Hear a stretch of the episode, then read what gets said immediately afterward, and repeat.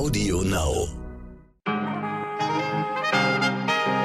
Einen wunderschönen guten Morgen, meine Damen und Herren, Ihnen allen da draußen. Ich bin Michel Abdullahi. Es ist Mittwoch, der 5. Mai und das ist heute wichtig.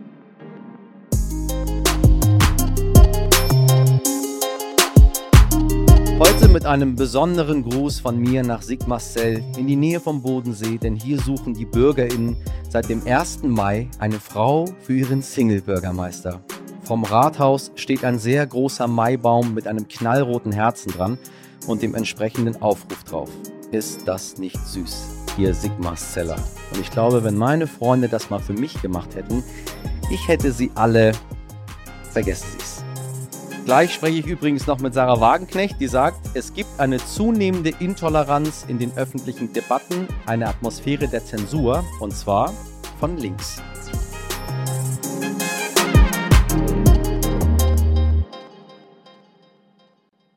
Wir hatten ja gestern schon drüber gesprochen. Das Bundeskabinett hat nun wirklich, wirklich Lockerungen für vollgeimpfte und Genesene beschlossen. Heute will der Bundestag darüber beraten. Morgen bzw. spätestens am Freitag soll dann abgestimmt werden.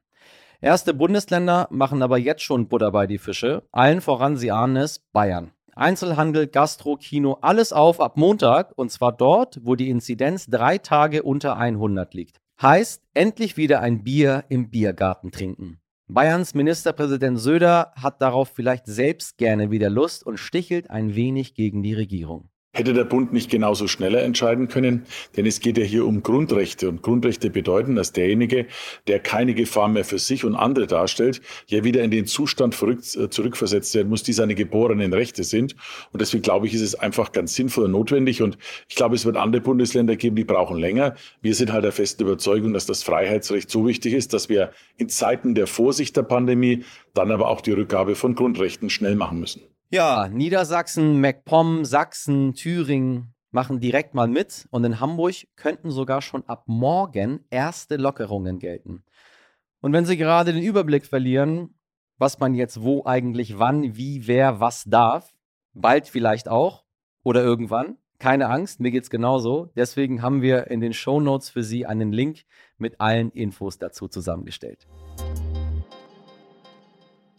Und bei dieser Schlagzeile werde ich irgendwie nostalgisch. Tegel macht endgültig dicht. Um Punkt Mitternacht ist die Betriebspflicht des Berliner Flughafens abgelaufen. Dann ist Tegel im rechtlichen Sinne kein Flughafen mehr.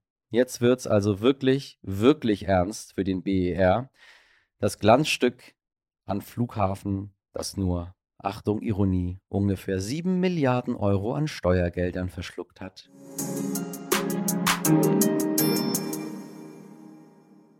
Meine heutige Gesprächspartnerin kennen Sie garantiert, ganz egal, wie Sie zu ihr stehen. Nach ihrem Burnout war die frühere Fraktionschefin der Linken eine Weile abgetaucht. Doch nun ist Sarah Wagenknecht wieder da und wie? Sie tritt noch einmal für den Bundestag an. Erstmal aber erregt sie mit ihrem neuen Buch Aufsehen.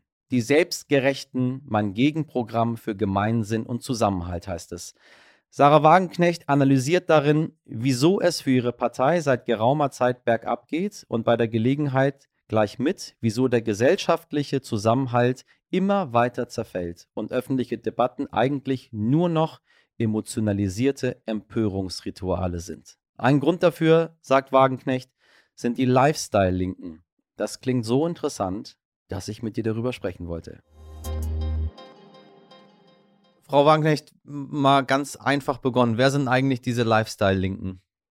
Naja, das sind Leute, denen es selber relativ gut geht, oft äh, aufgewachsen in großstädtischen Akademikerhaushalten, gegen all das ist nicht zu sagen, aber die eben einfach ihre Privilegien, das, was sie sich leisten können, biologisch korrekte Ernährung, die Wohnung ja. in der Innenstadt, wo man dann alles mit dem Fahrrad machen kann, vielleicht auch das E-Auto, die diese Privilegien verklären zu einer progressiven Lebensweise, die sie also anderen auch vorschreiben wollen und die überhaupt sich erheben, also anderen Menschen Vorschriften zu machen, wie sie zu reden, zu denken und zu leben haben. Und das ist natürlich ziemlich abschreckend für viele.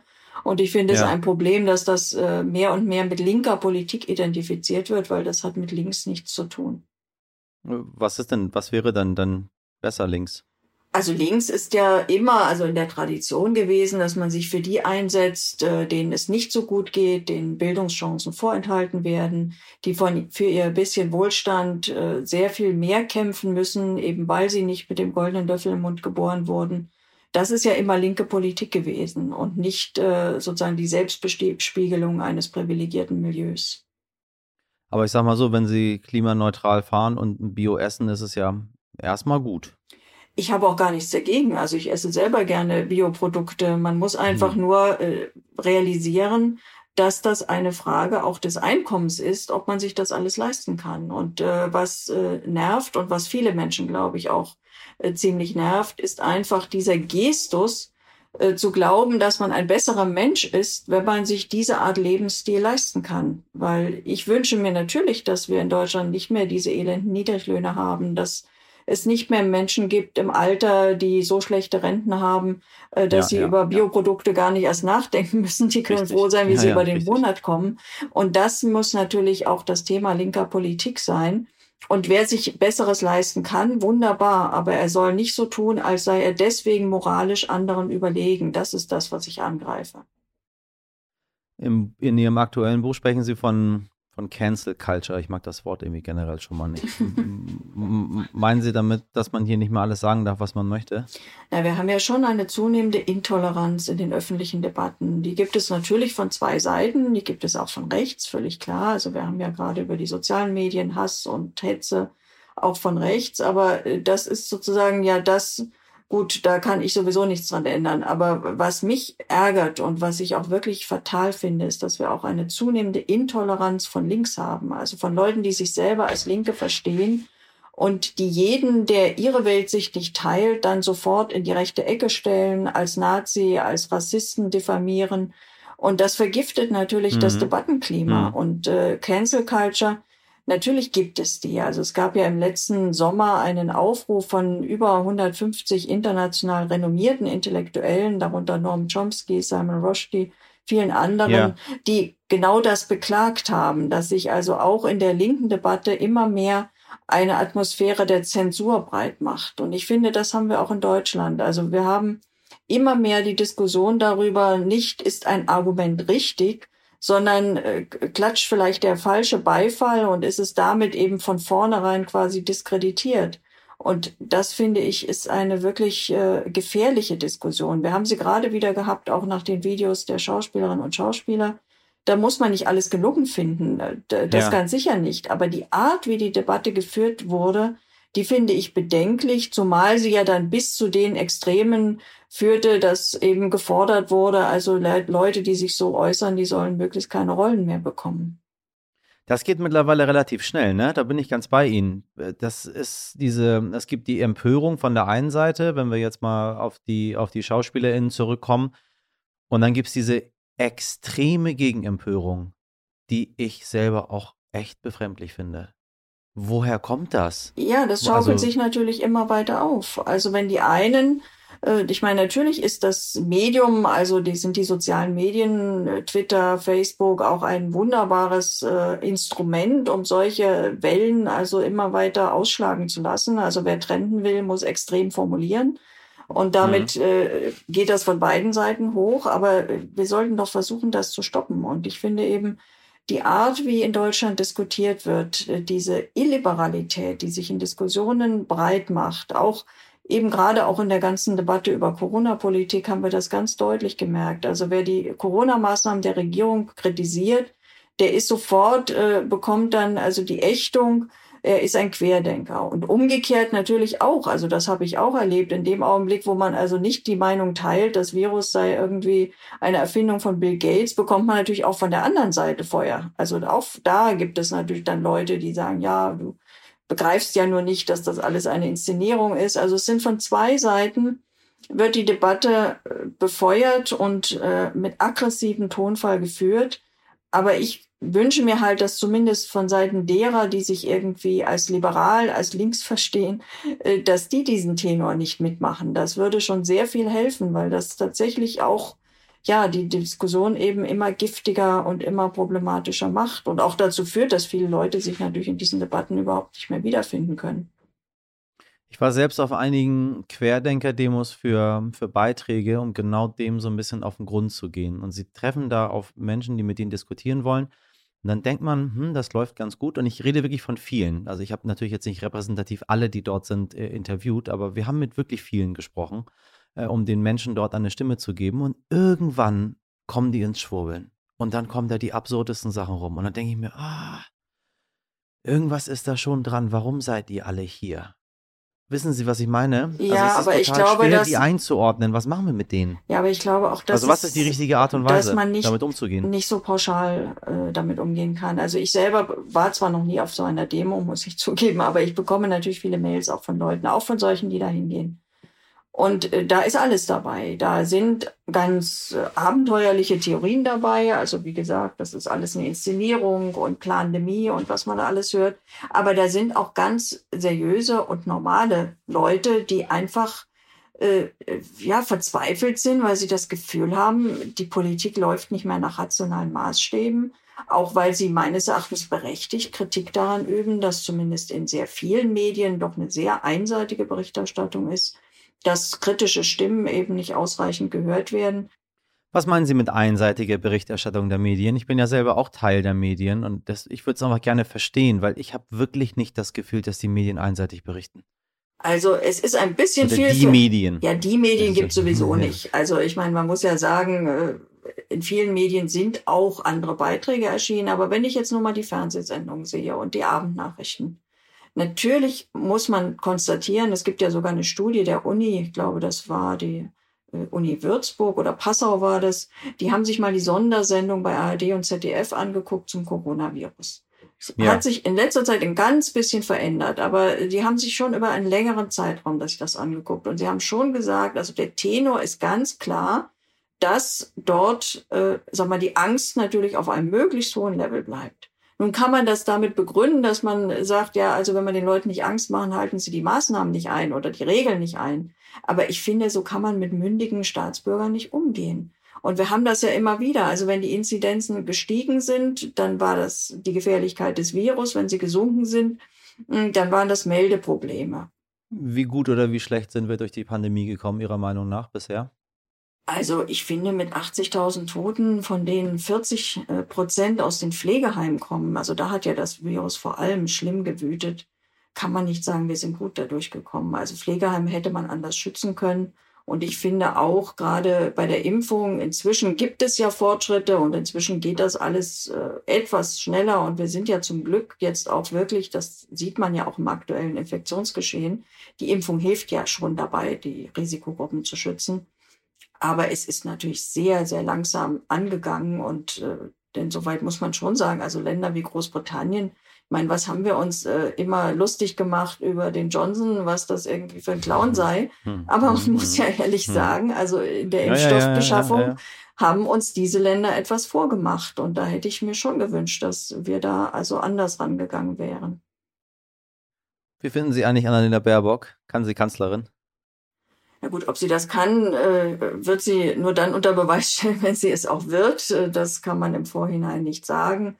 Ich muss sagen, dass ich schon, also gerade auch ihre Äußerungen zur Außenpolitik, die sie aktuell gemacht hat, äh, für ziemlich gefährlich halte und da doch also etwas skeptisch bin, ob das in Zukunft so deutsche Politik sein sollte. Also sie hat ja zum Beispiel Angela Merkel und Herrn Maas unterstellt, sie seien also übertrieben russlandfreundlich. Also ich finde, das kann man nun wirklich äh, nicht ernsthaft vertreten, weil die Frage ist ja auch, wie wir und gerade mit auch ein Land wie Deutschland, auch mit unserer Geschichte, wie wir mit einer Atommacht wie Russland umgehen. Und ich glaube nicht, dass Eskalation und ähm, ja Druck, noch mehr Sanktionen, dass das uns irgendwie weiterbringt. Also das muss man abwarten. Kriegserklärung an Hunderttausende junge Menschen, die uns wählen. Liebeserklärung an die rechten Kräfte im Land. Das sind Reaktionen von den Linken auf ihr aktuelles Buch. Ja, Haben Sie damit gerechnet oder wollten Sie das auch? Ein Tabubruch? Ne, es ist keine Kriegserklärung an Linke oder an Leute, die ernsthaft für mehr Gerechtigkeit und mehr Zusammenhalt im Land streiten. Und ich glaube, jeder, der mein Buch liest, der wird das auch sehen. Es sind auch äh, sehr sporadische Reaktionen, die dann eben auch bezeichnenderweise vor allem in der Presse verkündet wurden. Persönlich bekomme ich ganz andere Reaktionen und zwar ziemlich viele. Also ich bekomme wirklich zurzeit jeden Tag viele, viele Mails, wo mir Menschen schreiben, dass das Buch ihnen aus der Seele spricht, also wirklich wörtlich oder aus dem Herzen spricht. Das ist in ganz vielen Mails, weil ich glaube, dass viele Menschen sich Sorgen machen dass eine Linke, die die Bodenhaftung verliert, die eben nicht mehr ein Gefühl dafür hat, was wirklich Probleme sehr vieler Menschen sind, dass eine solche Linke immer schwächer wird. Und sie wollen ja nicht, also Menschen, denen es an sozialem Ausgleich liegt und die gerne möchten, dass wir nicht so weitermachen wie in den letzten Jahren. Die wünschen sich ja eher, dass Parteien, die das auf ihre Fahne schreiben, wieder stärker werden. Und wenn ich mir eben angucke, die Partei Die Linke und die SPD zusammen, wir haben ja zusammen kaum noch 25 Prozent und das, obwohl die Union so desolat ist. Also das muss doch jedem zu denken geben. Zum Abschluss mal ganz kurz und knapp. Frau Wagenknecht, ein Tag Bundeskanzlerin. also ich glaube an einem Tag. Also Sie sind natürlich auch länger. Sie können länger Bundeskanzlerin bleiben, wenn Sie dann wollen. Aber wir sagen mal, was machen Sie, was machen Sie am ersten? Na, naja, der Herr Biden, der hat ja viel gemacht in den USA gleich am ersten Tag. Was wäre, wenn Sie jetzt, äh, was machen Sie? Na, es ist tatsächlich, also wir, also ich finde, wir müssen unser Land insoweit auch neu aufstellen. Also das sind immer die Frage, was ist wichtiger, Sozial- oder Bildung oder Investitionen. Aber ich glaube, ein ganz, ein wirklicher Schlüsselfaktor sind tatsächlich ist unser Bildungssystem, weil das darüber entscheidet, ob Menschen, die aus ärmeren Familien kommen, wieder eine Zukunftschance und eine Perspektive haben. Aber dieser erste Tag, der ist ja so symbolisch. Man kann ja so viele symbolische Sachen machen. Was würden Sie denn symbolisch machen? An diesem allerersten Tag, wo Frau Wagenknecht Bundeskanzlerin wird. Also ich glaube. Das würde mich wirklich mal persönlich interessieren. Was würden Sie symbolisch machen? Ich halte nicht so viel von Symbolpolitik, weil ich glaube, es geht wirklich um die Substanz. Also natürlich kann man vieles Symbolisches machen, was dann äh, Menschen. Sie können sie auf den Weg geben. Also es wird ja danach wird sie irgendwann verabschiedet. Also ich finde, also sag mal, wenn es eine Überschrift geben sollte, dann ist es tatsächlich, äh, wir brauchen eine Politik, die wieder mehr Zusammenhalt und Wir-Gefühl schafft. Und das auf allen Ebenen. Also durch weniger Ungleichheit, durch mehr Aufstiegschancen, aber auch durch eine Ansprache, die einfach äh, die Mehrheit auch wirklich äh, wieder wertschätzt. Also wir haben doch so eine Debatte, dass im Grunde das Normale oder die Mehrheitsgesellschaft irgendwie so als äh, als bäh, als, als langweilig, als abgeschrieben gilt. Und ich finde, das, da müssen wir weg, sondern wir brauchen zwar natürlich eine tolerante, diskriminierungsfreie Gesellschaft, aber äh, diejenigen, die in dieser Gesellschaft eben einfach ein normales Leben führen, die müssen mhm. sich wertgeschätzt, respektiert und natürlich auch in ihrem Wohlstand unterstützt fühlen und nicht es immer schwerer haben. Ich danke Ihnen sehr für das Gespräch, Frau Wagenknecht. Sehr gerne. Meine Damen und Herren, ganz gleich, wo Sie politisch stehen, links, rechts oder Mitte, Respekt, Wertschätzung und Toleranz sind alles wichtige Punkte. Und noch viel wichtiger, dass aus den Punkten Taten werden. Heute nicht ich. Samstag kennen wir nicht, da sind wir in unserem Hallenbad. Ganz gute Ansage, wenn ein Freunde fragen, ob man sich am Wochenende mal wieder auf ein Zoom-Treffen zusammen telefonieren möchte, ne? Im Taunussteiner Stadtteil Neuhof ist die nobel klingende Schwimmbadbegründung aber jetzt tatsächlich realistisch. Dort können Einzelpersonen und Familien nämlich das hiesige Hallenbad mieten, ganz alleine. Das Verwaltungsgericht Wiesbaden gab dafür jetzt grünes Licht. Der Badespaß dauert pro Haushalt zwar jeweils nur eine Stunde. Das Kevin allein zu Hause Gefühl wird sich aber garantiert trotzdem einstellen. Das war's für heute. Ich bin morgen früh ab 6 Uhr wieder für Sie da bei Audio Now und überall, wo es Podcasts gibt. Sollten Sie Fragen, Anregungen oder Kritik haben, schreiben Sie mir gerne unter heute wichtig stern.de. Ich würde mich freuen. Und jetzt starten Sie gut in den Tag und machen Sie was draus. Ihr Michel Abdullahi.